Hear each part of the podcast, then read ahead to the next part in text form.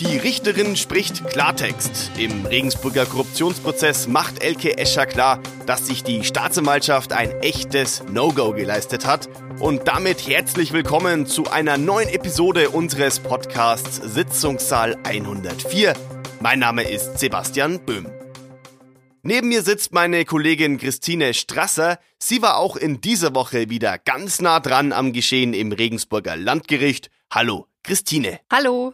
In dieser Woche platzte der Richterin der Kragen. Christine, was ist passiert? Also Ausgangspunkt war ein erneuter Streit zwischen der Verteidigung von Joachim Wohlbergs und der Staatsanwaltschaft. Und wieder mal ging es um die Verschriftungen der abgehörten Telefongespräche. Diese ganze Telefonüberwachung wirft ja im Grunde seit Prozessbeginn einen Schatten über das Verfahren. Jetzt bei diesem Streit hat sich dann äh, Richterin Elke Escher eingeschaltet, weil sie hatte vergangene Woche ja die Verschriftung der ähm, Telefonate neu angeordnet. Jetzt gab es darum wieder Auseinandersetzungen und sie hat dann eben in klaren Worten gesagt, dass es ein absolutes No-Go ist, was sich die Staatsanwaltschaft dort geleistet hat. Es sind ähm, Stand jetzt wohl Dokumente in den Akten, die schlichtweg falsch sind. Sie hat von entstellenden Verschriftungen gesprochen und es müsse eben äh, korrigiert werden. Ja, das sind harte Worte. So ein Verhalten ist ja eher untypisch für Elke Escher.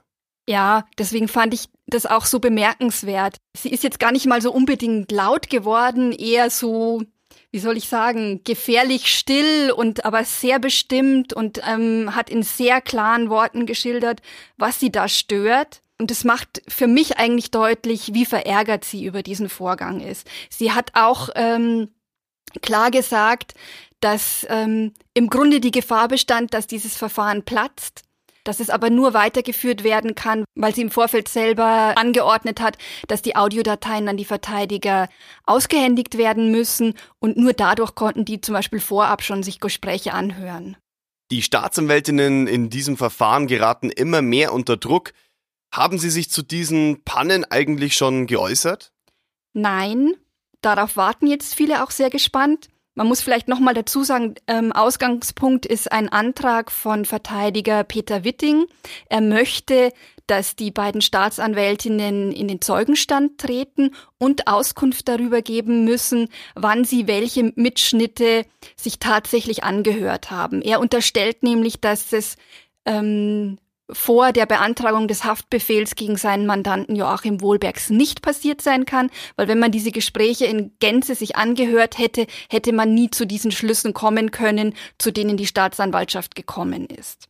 Christine Ernstberger, die Staatsanwältin, hat schon gesagt im Verfahren, dass da sicherlich einiges dazu zu erwidern ist. Sie wollte das aber nicht spontan machen, sondern ähm, das erst zusammenfassen und dann ihre Erklärung abgeben.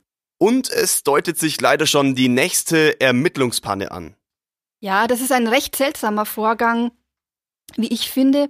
Also auch mal von Anfang an der Verteidiger von dem Ex-Mitarbeiter von Bauträger Tretzel, Dr. Markus Birkenmeier, hat ähm, beantragt, dass eine E-Mail verlesen wird, eine E-Mail, die Volker Tretzel an seinen Anwalt Florian Ufer geschickt hat. Diese E-Mail sei entlastend für seinen Mandanten. Jetzt ist es ja so, dieser Antrag hat an sich gar keine Aussicht auf Erfolg, weil äh, Richterin Elke Escher nie zulassen wird, dass der Verteidigerpost verlesen wird. Aber das Brisante daran ist die Fundstelle.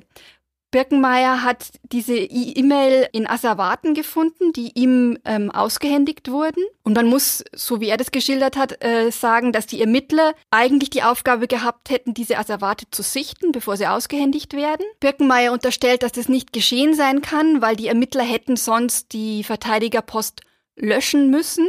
Er hat aber wohl auf diesen Festplatten sehr umfangreichen E-Mail-Verkehr und auch ähm, Auskunft zu der Verteidigungsstrategie von, vom Team, das ähm, Bauträger Tretzel beauftragt hat, äh, gefunden. Und das ist an sich, äh, wenn es sich das so bewahrheitet, muss man sagen, eine neue Ermittlungspanne. Die ehemalige Regensburger Oberbürgermeisterin Christa Meyer saß im Zeugenstand. Welche neuen Erkenntnisse hat diese Aussage gebracht? Wenig, jedenfalls kaum harte Fakten. Da ging es eher um so eine emotionale Schiene, würde ich sagen. Christa Meyer hat Joachim Wohlbergs, der ja sowas wie ihr Schützling ist, schon aus dessen Schulzeiten, den Rücken gestärkt. Sie hat die Vorwürfe gegen ihn als Farce bezeichnet und ähm, dass sie sich überhaupt nicht vorstellen könne, dass da irgendetwas dran ist. Von Christa Meier kommen wir jetzt zu ihrem Nachfolger. Alt-OB Hans Scheidinger sollte in der nächsten Woche aussagen, aber er wird nicht kommen. Das war aber zu erwarten, oder? Das war zu erwarten. Gegen Hans Scheidinger läuft ja bekanntermaßen auch ein Ermittlungsverfahren. Deshalb hat er ein Aussageverweigerungsrecht. Er muss sich nicht äh, selber belasten und das könnte eben bei einer Zeugenaussage vor Gericht äh, durchaus passieren. Er macht jetzt von seinem Aussageverweigerungsrecht Gebrauch und die Richterin hat ihn deshalb als Zeuge abgeladen. Ja, wie gesagt, Hans Scheidinger wird nicht kommen. Welche Themen bringt uns die nächste Prozesswoche trotzdem? Also die Beweisaufnahme zum Komplex Nibelungenkasernenareal soll abgeschlossen werden. Spannende Punkte, denke ich, werden sein, es soll erneut eben ähm, Gespräche aus der Telekommunikationsüberwachung sollen abgespielt werden.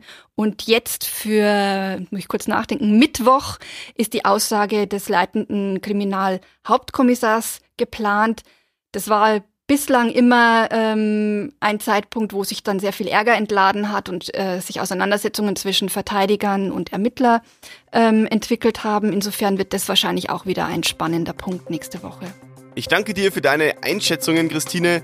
Unseren Podcast Sitzungssaal 104 finden Sie übrigens auch bei iTunes und auf Spotify. Auf mittelbayerische.de begleiten wir den Prozess, wie Sie es gewohnt sind, natürlich auch weiterhin im Newsblog und wir hören uns wieder in der nächsten Woche hier in unserem Podcast Sitzungssaal 104.